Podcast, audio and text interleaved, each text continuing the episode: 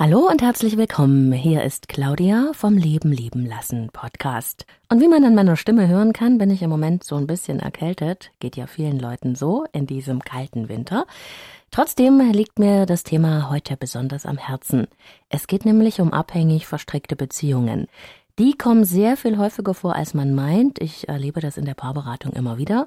Was es genau bedeutet, sich vom anderen abhängig zu machen, was dahinter steckt und wie man sich aus der Falle der emotionalen Abhängigkeit befreien kann, darum geht es in diesem Podcast.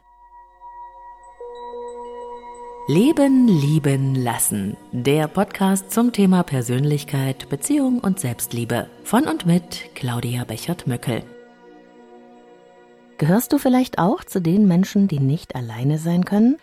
Hast du vielleicht manchmal das Gefühl, ohne deinen Partner unvollständig oder irgendwie nur halb zu sein? Möchtest du am liebsten 24 Stunden rund um die Uhr mit ihm oder mit ihr zusammen sein oder ihn oder sie keine Minute aus den Augen lassen? Fällt es dir schwer zu vertrauen? Kontrollierst du sie oder ihn vielleicht sogar heimlich und schämst dich dafür? Dann ist dieser Podcast etwas für dich. Abhängigkeit in Beziehungen ist ein weit verbreitetes Beziehungsmuster. Man merkt es den Betroffenen nicht wirklich auf den ersten Blick an, denn meist wirken sie sehr souverän, scharf und außerordentlich selbstbestimmt. Sie wissen genau, was sie wollen, so scheint es zumindest. Doch wenn sich dahinter ein brüchiges Selbstwertgefühl verbirgt, führt das nicht selten in eine emotionale Bedürftigkeit, dem Gefühl nämlich, ohne den anderen nichts wert zu sein. Der berühmte amerikanische Sexualtherapeut David Schnarch spricht von einem geborgten oder gespiegeltem Selbstwertempfinden. Was bedeutet das genau? Gibt es jemanden, der mich schätzt, der für mich da ist und mir seine Aufmerksamkeit und Bewunderung schenkt, dann kann ich auch mit mir selbst zufrieden sein oder mich zumindest okay fühlen. Zeigt mir also mein Partner seine bedingungslose Liebe, dann ist das sozusagen meine Quelle der Selbstliebe und der Beweis, dass ich liebenswert bin. Je weniger ein Mensch zu Selbstakzeptanz, Selbstfürsorge und Selbstliebe fähig ist, umso mehr braucht er für seine eigene innere Stabilität die Zuwendung, die Aufmerksamkeit und die Liebe eines anderen. Und das führt dazu, dass der Beziehungspartner zuständig wird für das eigene Selbstwertgefühl. Dabei entsteht eine Disbalance, weil ich mir selbst nicht geben kann, was ich vom anderen brauche. Menschen, die sich in eine solche emotionale Abhängigkeit verstricken, geben also die Verantwortung für ihr eigenes Befinden an ihren Partner ab. Und dabei leiden sie innerlich Höllenqualen. Sie leben nämlich in der ständigen Angst, den anderen zu verlieren. Und das große Misstrauen, das sie beherrscht, lässt sie die persönlichen Grenzen des anderen durchbrechen, aber auch ihre eigenen. Sie spionieren, sie fordern oder bitten, sie manipulieren ganz geschickt mit Argumenten und fühlen sich dabei doch innerlich ungenügend klein und hilflos. Das Gefühl von Wertlosigkeit vergrößert sich dabei immer weiter und die emotionale Abhängigkeit wächst. In der Beratung spreche ich dann gerne von einem Ich, durch dich. Und Betroffene erkennen sich daran meist sofort wieder. Ich bin erst durch dich vollständig und liebenswert. Ich brauche dich. Ohne dich kann ich nicht sein. Du musst für mich da sein. Und dabei wird die Beziehung zu einem emotionalen Gefängnis, denn der Partner, der fühlt sich nach der anfänglichen großen Verliebtheit bald schon erdrückt, überfordert und irgendwie unfrei, weil er sich einer ständigen Erwartungshaltung und natürlich auch vielen Vorwürfen gegenüber sieht. Und wie sehr er oder sie sich auch anstrengt und bemüht, den Partner oder die Partnerin zufriedenzustellen, es reicht irgendwie nie. Die Vorwürfe, die Erwartungen und die Kritik und das Bitten nehmen kein Ende. Eifersucht wird dann immer mehr zum Problem. Auch das Schuldgefühl wächst, weil man sich für den anderen verantwortlich fühlt oder weil einem Schuldgefühle eingeredet werden. Jeder Versuch, etwas für sich selbst oder seine eigene Entwicklung zu tun, wird als Ablehnung oder gegen die Beziehung gerichtet verstanden und mit Vorwürfen belegt. Ständige Diskussionen sind die Folge und die drehen sich immer und immer wieder um die gleichen Themen. In solchen Beziehungen kommt das Selbst, also das eigene Ich, kaum noch vor. Das meist unbewusste Ziel ist die Verschmelzung zu einem größeren gemeinsamen Ich, so eine Art symbiotischer Verbindung. Die Beziehung erstickt in einer erzwungenen Nähe, die für beide als Belastung erlebt wird. Und die wahren Hintergründe der emotionalen Abhängigkeit sind dabei den beiden Partnern meist gar nicht bewusst. In der Folge sterben langsam, aber sicher die wirklichen Gefühle für den anderen. Gefühle entstehen nun einmal aus Freiwilligkeit und nicht aus Verpflichtung. Wird der Druck zu groß, stirbt die Liebe wie ein zartes Pflänzchen, das niedergetrampelt wird. Dabei wächst das schlechte Gewissen und die innere Leere und am Ende fühlen sich beide aussichtslos in ihrer Beziehung gefangen.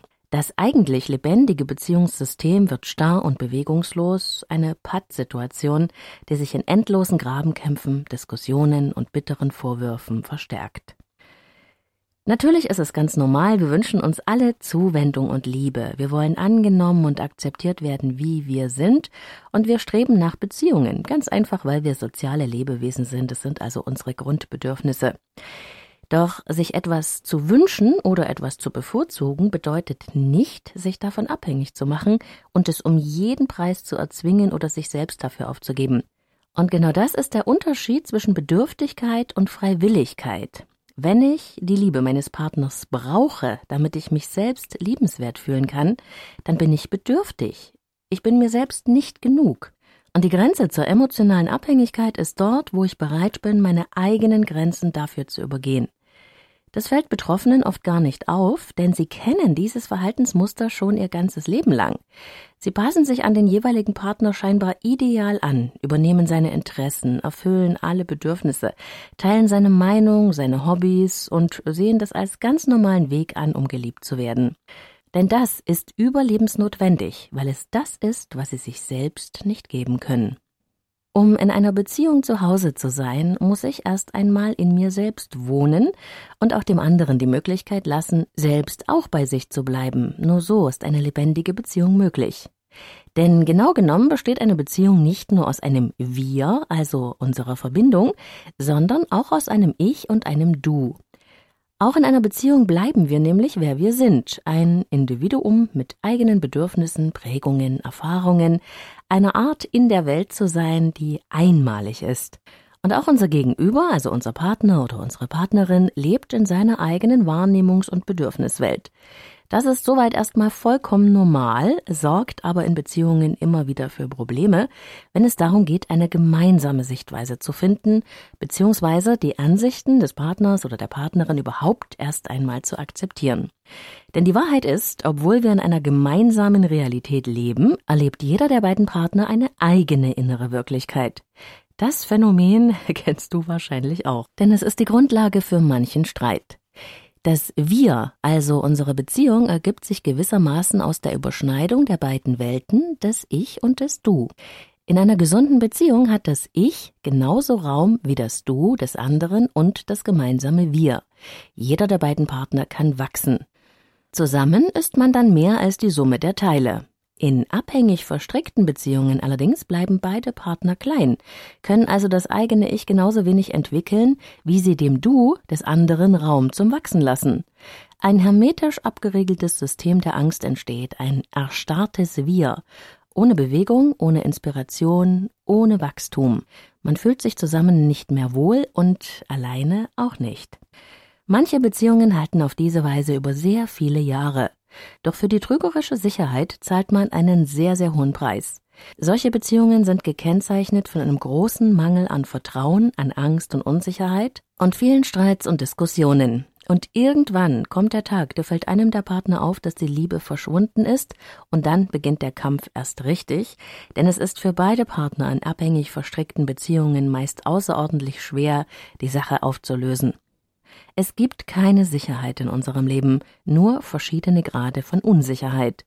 Das gilt auch für Beziehungen. Und obwohl mir das wirklich auch nicht immer gefällt, ist das nun mal eine der Realitäten des Lebens.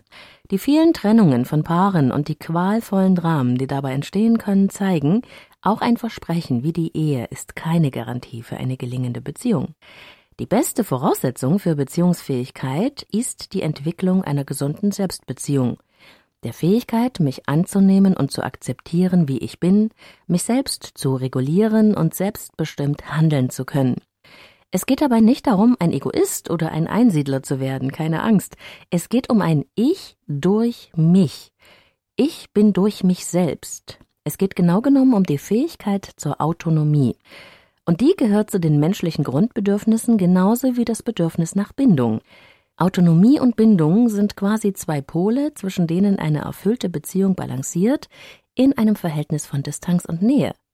Und daraus wächst Anziehungskraft, Leidenschaft und der Wunsch nach einem freiwilligen Wir. Menschen, die es als Kind schwer hatten, ein gesundes Selbstwertempfinden zu erlernen, fällt es auch in Beziehungen oft schwer, sie selbst zu bleiben. Sie wünschen sich quasi mit einem Partner zu verschmelzen, sie klammern oder manipulieren, und sie machen sich selbst klein dabei. Das alles ist eine unbewusste Strategie, um das verlorene Paradies der Kindheit von Sicherheit, Geborgenheit, Schutz und Annahme zu erreichen. Oft haben solche Menschen ein schlechtes Selbstbild, das durch den Partner Ganzheit und Stabilität erfahren soll. Und weil sie schwer vertrauen können, brauchen sie immer neue Beweise, dass sie von ihrem Partner oder ihrer Partnerin geliebt werden. Und dennoch reichen diese Beweise nie aus, um Vertrauen zu erreichen. Denn das Loch des mangelnden Selbstwertgefühles ist wie ein Fass ohne Boden.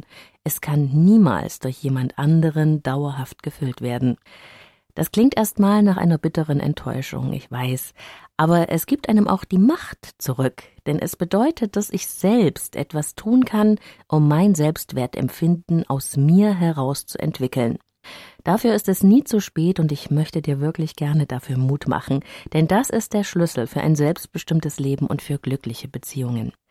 Wenn du das Gefühl hast, dass das Thema dieses Podcastes etwas mit dir und deiner Beziehung zu tun hat, dann kannst du dir zuerst einmal ganz für dich folgende Fragen ehrlich beantworten.